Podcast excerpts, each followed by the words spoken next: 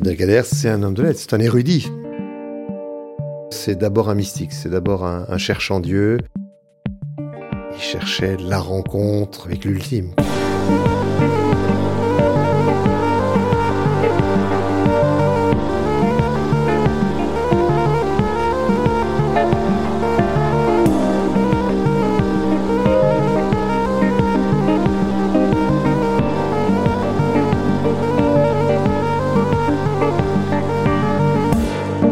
Dans le sillage d'Abdelkader,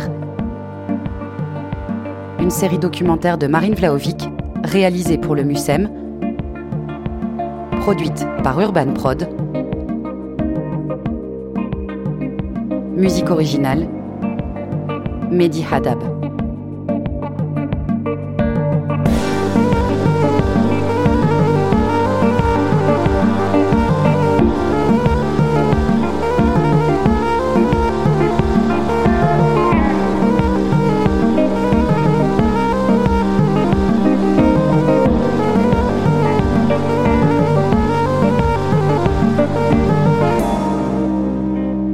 Épisode 3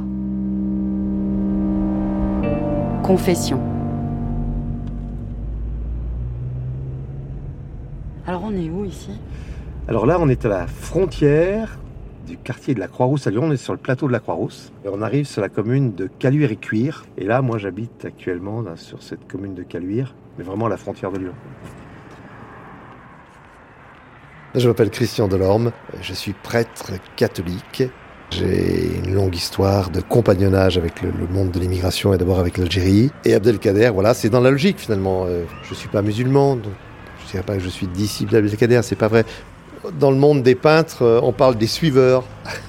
Alors je suis un peu un suiveur d'Abdelkader. Voilà. Presbytère.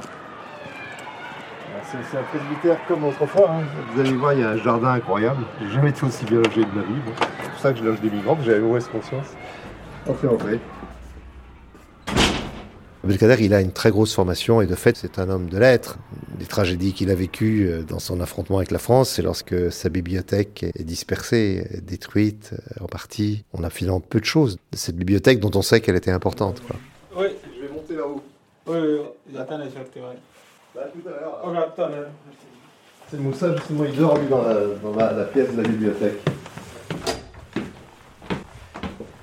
Mais au, au fil du temps, dans, dans- dans mon souci, euh, et d'abord de mieux connaître personnellement Abdelkader, mais aussi de pouvoir le faire découvrir à, à d'autres, euh, donc j'ai été amené à collecter, récolter euh, des ouvrages. Voilà la, la- la bibliothèque. Il y avait une- toute une série de, de rayons qui étaient consacrés à Abdelkader. Voilà. Autour de 250 ouvrages comme ça, du 19e et 20e siècle. Cette bibliothèque que j'avais appelée bibliothèque cadérienne, j'ai fait finalement le choix où, où j'ai eu la chance de rencontrer euh, les gens du MUSEM qui se sont euh, déclarés prêts à, à l'accueillir, ce qui va lui donner une vie euh, au-delà de moi. Ah oui, c'était impressionnant c'était tout ce qui est tout ce qui concerne Abdelkader est parti.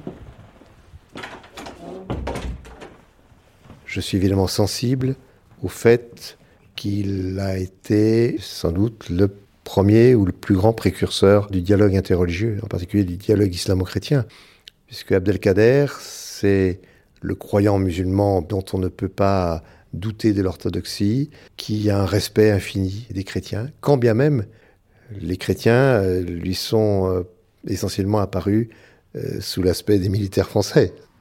Et c'est logique finalement. Dès l'instant où il dénonce une conquête, il ne va pas partir à la conquête de l'autre. Il avait la curiosité de connaître la foi de l'autre et le respect de la foi de l'autre. Mais en cela, il est complètement disciple d'Ibn Arabi, grand maître soufi andalou, qui lui aussi euh, eh bien, considère qu'il n'y a, pas de frontière euh, doctrinale et religieuse quasiment pour rejoindre Dieu.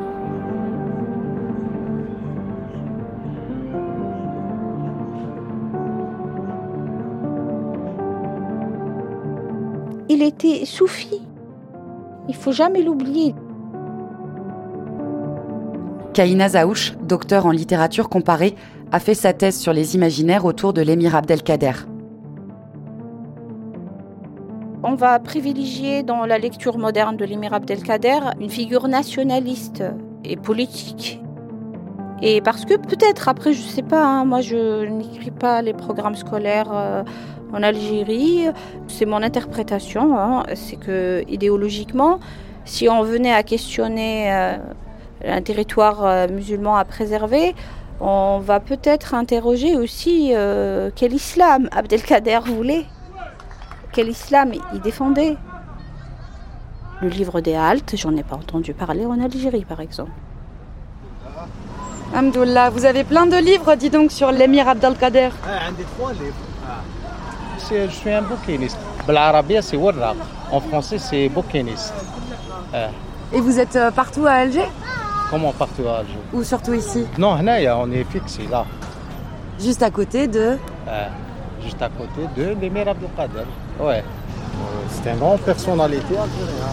Hein. Il a écrit beaucoup de livres sur même la spiritualité. Et le mawaqif. On appelle ça le livre des haltes en français, mais je pense que c'est mal traduit. Le livre des haltes, c'est le livre d'un homme qui dialogue avec Dieu, qui interroge euh, l'absolu. Halte, c'est comme euh, pause. Le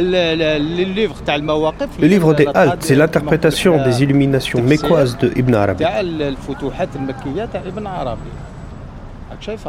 Lui, il a, il a écrit à la suite euh, d'Ibn Arabi, qui était un maître soufi. Comme on dit, nous, il était influencé par Ibn Arabi.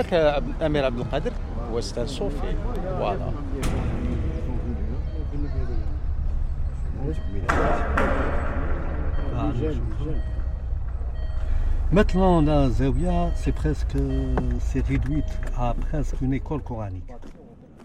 Zawiya, c'est un lieu d'enseignement et de retraite spirituelle.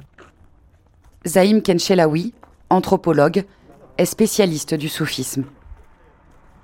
Et l'émir est le fruit de cet enseignement propre à l'ordre auquel il était affilié, celui donc des Kadiri,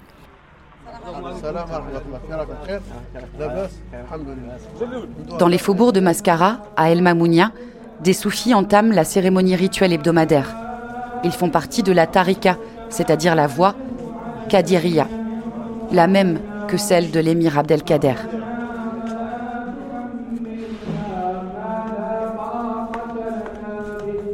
En fait, l'émir Abdelkader dit qu'il était le saint parmi les princes et le prince parmi les saints c'est difficile de dissocier les deux personnalités parce qu'on sait que même pendant la guerre et pendant qu'il recevait les délégations, on disait qu'il avait le chapelet à la main, il parlait très peu, il écoutait son interlocuteur et il était en méditation. Même pendant les batailles, il a continué à mettre en pratique ses préceptes soufis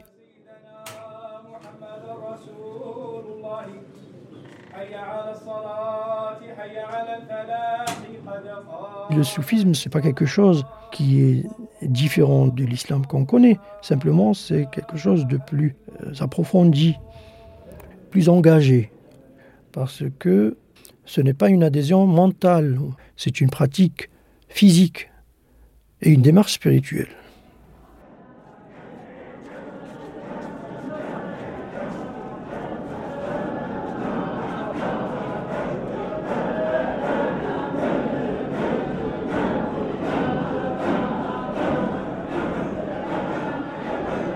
Y a la technique de respiration dans le dhikr.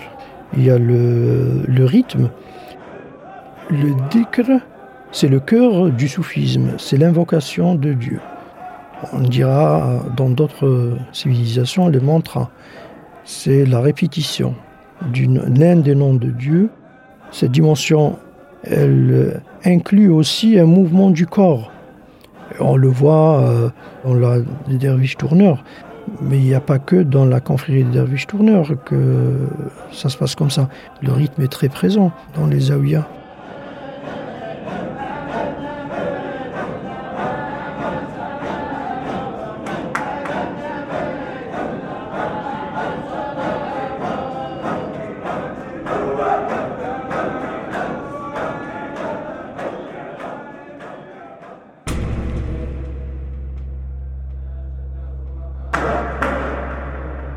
Dans le soufisme, il existe ce qu'on appelle le concept de l'insan ou l'homme accompli ou l'homme universel. C'est le but de chaque soufi, c'est d'atteindre cette dimension. Et l'Imir Abdelkader a incarné cette dimension, notamment dans ses actes quand il a été en exil en, Syrie, avec le massacre de Damas aux alentours de 1860. Il s'agissait de violences intercommunautaires qui impliquaient des Druzes et des Maronites et des communautés chrétiennes autres. Et l'émir Abdelkader, il a eu le réflexe de défendre les chrétiens. On dit qu'il aurait euh, été à l'origine d'une vaste euh, opération de sauvetage de, on parle de 12 000 euh, âmes euh, sauvées grâce à son intervention militaire, mais aussi à son intervention par la parole, par la sagesse, l'argumentation, même théologique, puisqu'il a eu à, s'entretenir avec euh, des gens qui étaient dans une démarche de violence et de nettoyage ethnique, comme on le dit aujourd'hui. Mais lui, il était contre cette logique d'affrontement.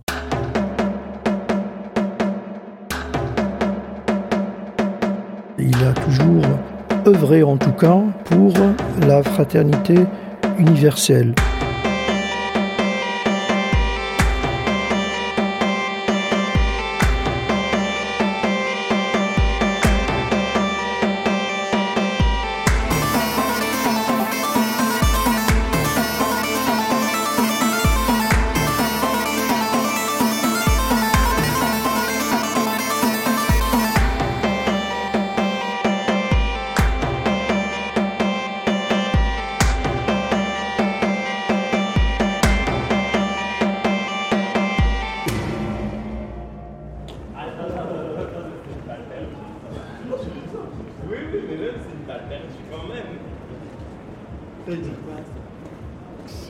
Quelques écarts, je dirais, de conduite du bon nationaliste qu'aurait dû être Abdelkader agitent les esprits encore, alors que Abdelkader, c'était juste un être humain, en fait.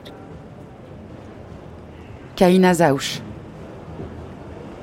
Suite au sauvetage des chrétiens à Damas, il a reçu euh, la Légion d'honneur comme il a reçu euh, des hommages de partout, parce qu'il a mené une action humanitaire les peintres en Algérie qui ont fait des portraits officiels d'Abdelkader ont repris le portrait d'Abdelkader, qui a été fait par un peintre français, ont enlevé la Légion d'honneur.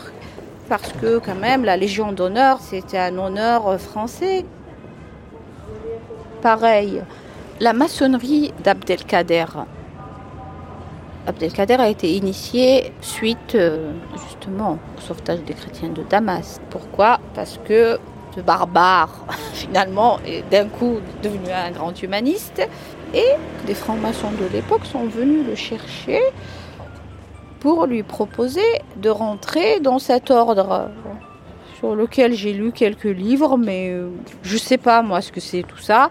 Je ne sais que voilà, des fois il y a le point qui met une couverture, les francs-maçons. Bref, il a été initié et ça agite les esprits. En Algérie, ça les agite et c'est quelque chose qui est tabou. Soit les gens étaient dans la franc-maçonnerie et ont vu que c'était une horreur, donc ça les choque de penser qu'Abdelkader ait pu fréquenter ces êtres monstrueux que seraient les francs-maçons, soit que c'est complètement fantasmé. Et quand on va dire euh, en France, Abdelkader a été initié, a été initié, qu'est-ce qu'on veut dire? On veut dire qu'il n'est pas musulman? Euh, C'est faux.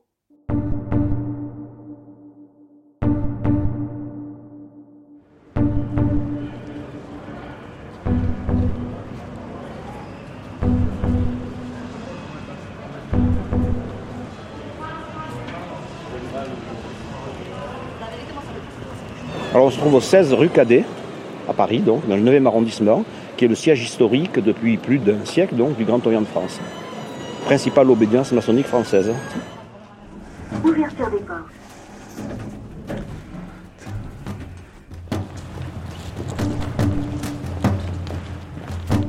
Je suis Thierry Zarcone, je suis directeur de recherche au CNRS à Paris. J'enseigne également à l'Institut de sciences politiques à Aix-en-Provence et je suis spécialiste d'anthropologie et d'histoire euh, de l'islam. Voilà, une fois que j'ai récupéré mes lunettes. Petit à petit, je me suis intéressé au personnage et j'ai voulu aller plus loin en fouillant un certain nombre de sources afin de comprendre les raisons donc de son engagement dans la franc-maçonnerie.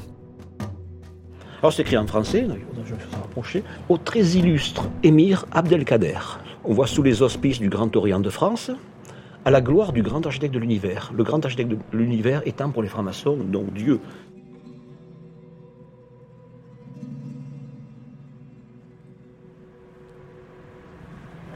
Alors là, on, a les quelques rares pièces euh, d'époque hein, qui nous ont été conservées donc concernant Abdelkader. En particulier donc ici un diplôme qui a été remis à Abdelkader par la loge Henri IV à Paris.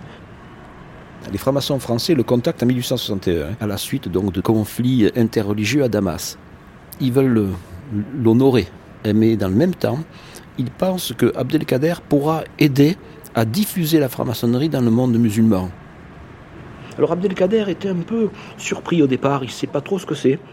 Et puis, il, comprend, il a l'impression de découvrir, et il ne se trompe pas, il découvre dans la franc-maçonnerie quelque chose qui ressemble aux confréries soufis, aux tariqats, c'est-à-dire une voie spirituelle, initiatique, avec des symboliques, et en même temps une voie fraternelle. Et il faut attendre quelques années pour que l'occasion s'offre, et c'est de retour donc de la Mecque en 1864 qu'il est initié franc-maçon dans une loge du Grand Orient de France, Alexandrie parce qu'il n'a pas l'occasion d'aller en France, et il se trouve qu'il y a une loge à Alexandrie. Et là, on a le courrier justement de cette loge, les pyramides d'Égypte, avec un très joli sceau où on voit justement des, des pyramides qui sont dessinées avec quelques palmiers. C'est dans la ville d'Alexandrie. Alors ces documents sont tous datés des années 1864, vous voyez. Voilà un autre document, euh, un papier. Donc là, on a vraiment les, preuves irréfutables que l'émir Abdelkader a bien adhéré à la franc-maçonnerie. Parce que bon, c'est très critiqué. Bon, dans le monde musulman, beaucoup de personnes disent que c'est faux. Mais c'est tabou, en particulièrement en Algérie. Certains pensent qu'il n'est pas maçon du tout, c'est des inventions. D'autres pensent qu'il était un très grand maçon, c'est-à-dire qu'il a, continué après son initiation à être toujours dans des loges, à être présent. Alors en fait, la vérité se trouve au milieu. Hein. Ce n'est ni d'un côté ni de l'autre. Il est vraiment devenu maçon, mais il a fait l'expérience de l'initiation et après il a plus tenu à fréquenter les loges. Mais il a investi ses enfants, puisque son aîné, à peu près au moment de la mort d'Abdelkader, sera le vénérable maître, donc le président de la loge maçonnique qui s'appelle Syria, de la Grande Loge d'Italie, donc on a encore une autre obédience, qui se trouvait à Damas. Et là, jusqu'à présent, on ne le savait pas, j'ai trouvé les, documents et les échanges concernant cette loge avec le nom de son fils dans des archives à Rome, donc dans les archives du Grand Orient d'Italie. Mais ce qui est très intéressant, c'est que c'est resté une espèce de tradition dans la famille euh, des descendants d'Abdelkader, puisqu'on connaît même des neveux et des arrière-petits-enfants qui ont adhéré à la franc-maçonnerie. Mais il y a aussi des membres de la famille d'Abdelkader qui sont anti-maçons et qui disent que leur ancêtre ne l'a jamais été. Et voilà donc la carte de visite. Il aimait se faire prendre en photo et puis il offrait ensuite sa photo. C'était une petite carte de visite. Et on sait en 1864 à Alexandrie qu'avant d'aller dans le temple maçonnique des francs-maçons, donc pour être initié, il est allé chez un photographe où il a fait une série de photos de sur ce modèle, de petites photos euh, format carte de visite, qu'il a offert, ensuite euh, aux, frères de la loge. Ça, on a une, source précise d'archives qui indique ce que je viens de vous dire. C'est un comportement de rockstar? D'une certaine façon. Mais à l'époque, ça se faisait. Les personnes importantes ont donné sa carte de visite avec une photo, très souvent. Fermeture des portes.